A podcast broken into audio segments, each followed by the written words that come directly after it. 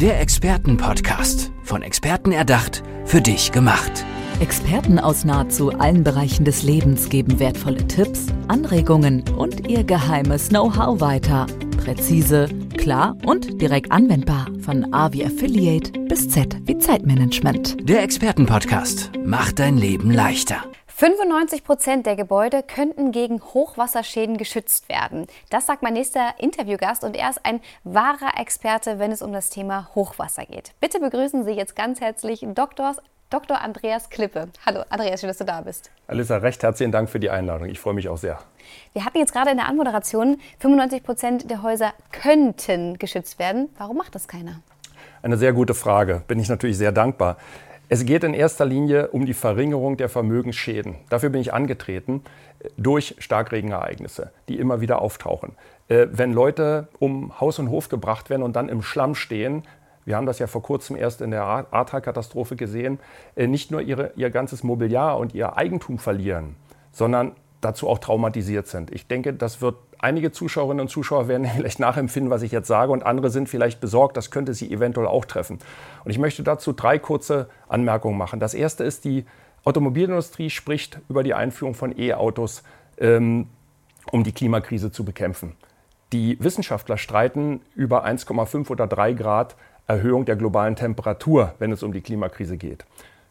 Ich erzähle, wie man Gebäude, Häuser, kritische Infrastruktur nachhaltig gegen Schäden durch Hochwasser schützen kann. Wir müssen wegkommen von der Berichterstattung über Schäden, die bereits eingetreten sind und hin zur Prävention, das heißt Selbsthilfe zur Hilfe. Wie kann ich das machen? Wie kann ich denn mein Gebäude schützen? Das kann man, kann man mit sogenannten Dammbalken machen. Das sind, äh, das sind ich habe ich hab das mal mitgebracht. Ich weiß gar nicht, in welche Kamera muss ich das gucken? In die Kamera? Ja, die Kamera, ja. ja. Ähm, das sind Aluminiumpaneele, die man, die man in einen Türrahmen oder vor einen Türrahmen stecken kann. Ja? Und ähm, das kann man auch äh, 30, 40, 50, 60, 70, 100 Meter, 400 Meter lang machen. Es gibt Systeme, die sind kilometerlang aufzubauen. Es gibt aber auch Torsysteme, mhm. Türsysteme. Es gibt auch doppelte Torsysteme, die man zum Beispiel in Garageneinfahrten einbauen kann. Es gibt Systeme, die aus der Decke kommen und nach unten gehen, zum Beispiel bei großen Einkaufszentren wird ja. das gemacht. Da bis drei Meter hoch ist der Hochwasserschutz dort. Dann gibt es Systeme, die sind, die sind im Boden eingelassen und klappen nach oben. Mhm. Ja, die klappen nach oben, wenn, wenn genug Wasser ähm, dort äh, auftrifft. Und insofern, ich, ich erkläre normalerweise so an die 14 verschiedene Systeme, die es gibt, um Gebäude gegen Hochwasser zu schützen. Wo sollte man sich denn jetzt besonders auch präventiv, wie du das ja auch sagst, Gedanken machen? Naja, das, ähm, äh, wo ist, ist die eine Sache. Ich würde erst mal sagen, welche Gruppe. Also das gibt die eine Gruppe, das sind die, die, ähm, die Manager oder die Business-Leute. Ich bin ja in Asien tätig in erster Linie. Das sind die Geschäftsleute. Also jemand, der zum Beispiel ein Hotel hat, der einen Supermarkt hat, der ein ähm, Juweliergeschäft hat, mhm. der ein Restaurant hat. Also jeder, der ein Geschäft hat, ein Business, das eigentlich Einkommen generiert, ist natürlich interessiert, dass seine Investition auch äh, nicht da wegschwimmt, ja. hinwegschwimmt, ähm, äh, sondern äh, er möchte geschützt sein. Zweitens haben wir die öffentliche Hand. Also wenn es um, um Flughäfen geht, um äh, kritische Infrastruktur wie zum Beispiel äh, Feuerwehren, ähm, Polizeistationen, Krankenhäuser, ähm, Busterminals, äh, Energieversorgung, ähm, Rechenzentrum auch von Kraftwerken beispielsweise. Ganz wichtige Sache. Ja. Ja, ähm, äh, das ist die öffentliche Hand. Und die dritte Gruppe, äh, wahrscheinlich interessant für die Zuschauerinnen und Zuschauer, äh, sind die Häuser. Ja, und da gibt's, kann man auch unterscheiden, ob man nur sein Haus schützen möchte. Dann fängt man wahrscheinlich bei der Haupteingangstür an, geht mhm. dann zur Terrassentür. Vielleicht auch noch den Garten. Dann wird man von der Straßenfront alles schützen. Ja.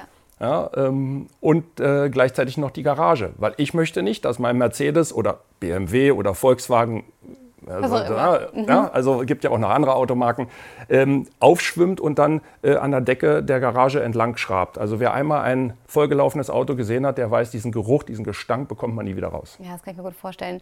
Jetzt hast du es gerade selber erwähnt, du bist sehr viel auch in Asien tätig. Was kann man auch sich von dort abgucken?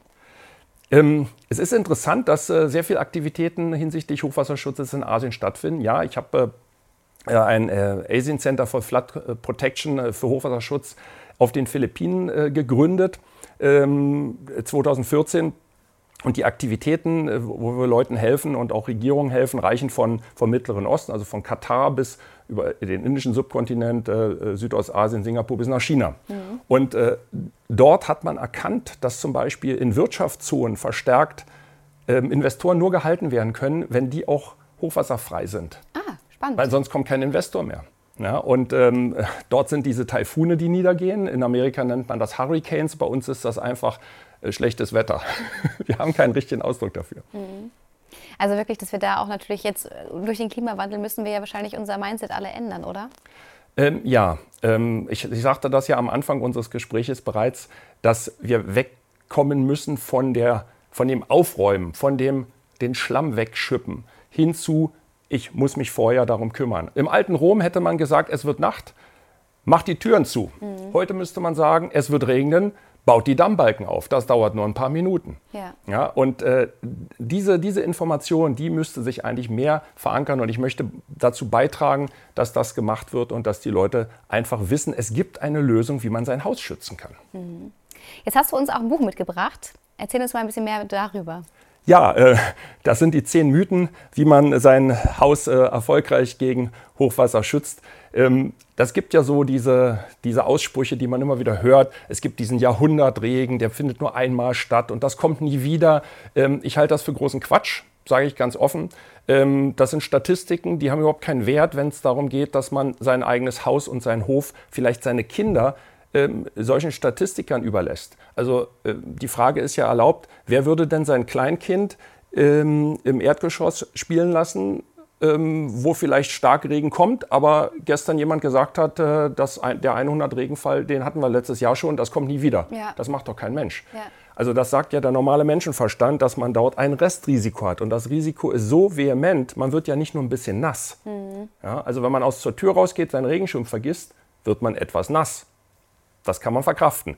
Aber wenn einem das Haus wegschwimmt, die Existenz, das Sofa, die, die, der Fernseher, die Stereoanlage, die, die Lieblingsgitarre des Kindes und was noch viel schlimmer ist, das kann man alles ersetzen. Das sind die, die unwiederbringlichen Erinnerungsstücke. Ja die äh, immateriell, immateriellen äh, Dinge. Zum Beispiel die, die, das letzte Foto von der Großmutter, äh, die Eheringe von, von den Ur Urgroßeltern, der erste Milchzahn des Kindes, die erste Haarlocke des, äh, der Tochter vielleicht. Das sind Sachen, die kann kein Mensch wiederbringen. Ganz zu schweigen von irgendwelchen Urkunden.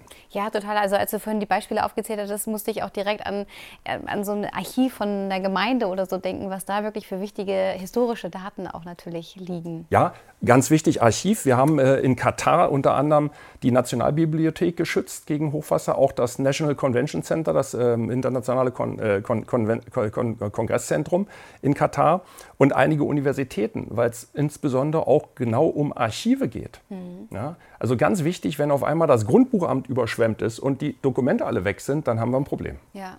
Jetzt hattest du vorhin auch äh, nebenbei äh, Jahrhundertwasser angesprochen und da fällt mir direkt Hamburg ein. Was, was, was gibt es da zu beachten? Ähm, Hamburg ist ein gutes Beispiel. Ich meine, die Hamburgerinnen und Hamburger werden sich noch daran erinnern. Ich glaube, das war am 16. Februar 1962 diese Jahrhundertflut. Das war wirklich ein Jahrhundertereignis. Hat, hat dazu geführt, dass Hamburg sehr viele Anstrengungen unternommen hat, um das Entwässerungssystem zu verbessern und den äh, Hochwasserschutz zu verbessern. Es hat aber nicht gereicht, um zum Beispiel im Jahr 2021 wieder Überflutung zu haben. Also nicht nur ähm, der Fischmarkt, sondern auch andere Teile von, Frankfurt, äh, von Hamburg waren überschwemmt. Ähm, in Berlin ist es ähnlich. Da gab es, ähm, das war am 29. 30. Juni äh, 2017 ein Starkregenereignis. Da sind Leute dann mit dem Jetski durch die Sonnenallee in Berlin-Neukölln ähm, gefahren. Also Bilder, die man überhaupt nicht kennt. Und äh, ich bin in Berlin aufgewachsen und dort, äh, habe dort studiert. Also Sonnenallee sagt mir was, mhm. aber ich kann mich nicht erinnern, dass jemand mit dem Jetski da durchgefahren ist. Ähm, da sind in, im Bezirk Spandau innerhalb von 24 Stunden 150 Liter Wasser pro Quadratmeter runtergekommen. Ähm, Im Vergleich, es gibt so das Jahresmittel sind so 580 Liter, also rund ein Viertel. Ja, und egal wie gut das Abwassersystem in Hamburg oder Berlin oder in anderen Städten ist, man kann diese Wassermassen einfach nicht mehr aufnehmen. Das heißt, wir müssen uns damit, äh, damit ähm, anfreunden, äh, dass wir unsere eigene Infrastruktur selber schützen. Also Hauseigentümer, das Haus, der Staat, die Infrastruktur, die nötig ist, um ein Gemeinwohl aufrechtzuerhalten. Im Ahrtal ist das gesamte Gemeinwohl zusammengebrochen. Ja. Die Kommunikationswege, alles zusammengebrochen. Ja. Das muss am Leben erhalten werden. Ja, ich habe es auch damals erlebt. Ich glaube, es war 2013 in Dresden, war auch eine sehr, sehr hohe Wasserflut und es war enorm, die Bilder auch, die vergisst man nicht mehr. Ja, Dresden ist sehr gut geschützt im Übrigen. Also sehr, sehr viele Gebäude sind mit moderner Hochwasserschutztechnologie ähm, äh, geschützt worden. Du hast uns auch eine äh, Quietscheente mitgebracht. Warum denn die Quietscheente? Wir, wir, nennen die Rabadaki. Mhm. Ja, ähm, ich weiß nicht, welche, welche, welche Kamera das ist. Das ist unsere, unsere Gummiente.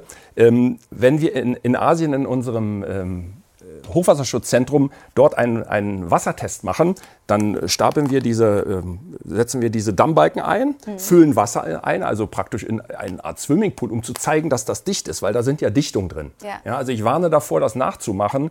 Ähm, das sind auch Mythen, die nicht funktionieren, die ich in meinem Buch beschreibe. Ähm, man bekommt das sehr, sehr schwer dicht. Mhm. Also der Trick besteht darin, horizontale und vertikale Dichtungssysteme zu haben, die dem Wasserdruck standhalten. So, und was dann gemacht wird, ist ganz zum Schluss, wenn man davor steht, das Wasser drin ist, dann lassen wir die Ente schwimmen. Mhm. Und ich, ich, meine These ist, die Gummiente gehört entweder in die Badewanne oder sie gehört auf die Straße, aber sie sollte nicht im eigenen Garten oder im Wohnzimmer schwimmen. Da gehört die Gummiente wirklich nicht hin. Sehr schönes Beispiel, womit man das natürlich nochmal sehr verdeutlichen kann. Ähm, jetzt ist es ja so, du bist der absolute Experte. Hast du Tipps für uns alle? Naja, ich wäre jetzt hier nicht ähm, ins äh, Studio gekommen, wenn ich nicht wenigstens drei Tipps hätte für die Zuschauerinnen und Zuschauer. Ähm, der, erste, der erste Schritt ist, dass man guckt, ähm, man macht eine Bestandsaufnahme. Also ich schaue erst einmal, welche Öffnung habe ich denn in meinem Haus. Es fängt mit der Haustür an. Na, so eine Haustür ist normalerweise Meter breit, manchmal Meter 20, manchmal hat man auch etwas breiteres oder kleineres. Also Haustür. Dann gibt es vielleicht eine Terrassentür. Dann gibt es vielleicht noch einen Kellereingang. Dann gibt es vielleicht ähm, diese Lichtfenster, Lichtschächte, die man hat zum Keller. Nicht zu vergessen Leerrohre, vielleicht für das Glasfaserkabel, ähm, was gerade gelegt wurde. Ja, überall dort kann Wasser durchgehen. Das gucke ich mir an. Dann schaue ich mir an, möchte ich meinen Garten vielleicht schützen? Habe ich vielleicht ein liebevoll angelegtes Blumenbeet? Ähm, äh, in, in, in, Asien hat man die Orchideenzucht. Äh, in Deutschland äh, ist das vielleicht dann äh, das, das Gemüsebeet, die, die Kräuter, äh, tolle Blumen und Pflanzen, äh, die geschützt werden wollen. Vielleicht die, die Barbecue-Ecke, die Grillecke, wo ich meine Freunde am Wochenende empfange. Ja. Oder der Swimmingpool für die, die einen Swimmingpool haben. Und dann gibt es die Garage als drittes. Also auch da gucke ich, die Öffnungsbreite ist das. Sind das fünf Meter? Ist das eine einfache Garage mit drei Meter beispielsweise? So, und wenn ich, das war Punkt 1, Bestandsaufnahme. Nummer zwei ist, wie hoch erwarte ich denn den Wasserstand?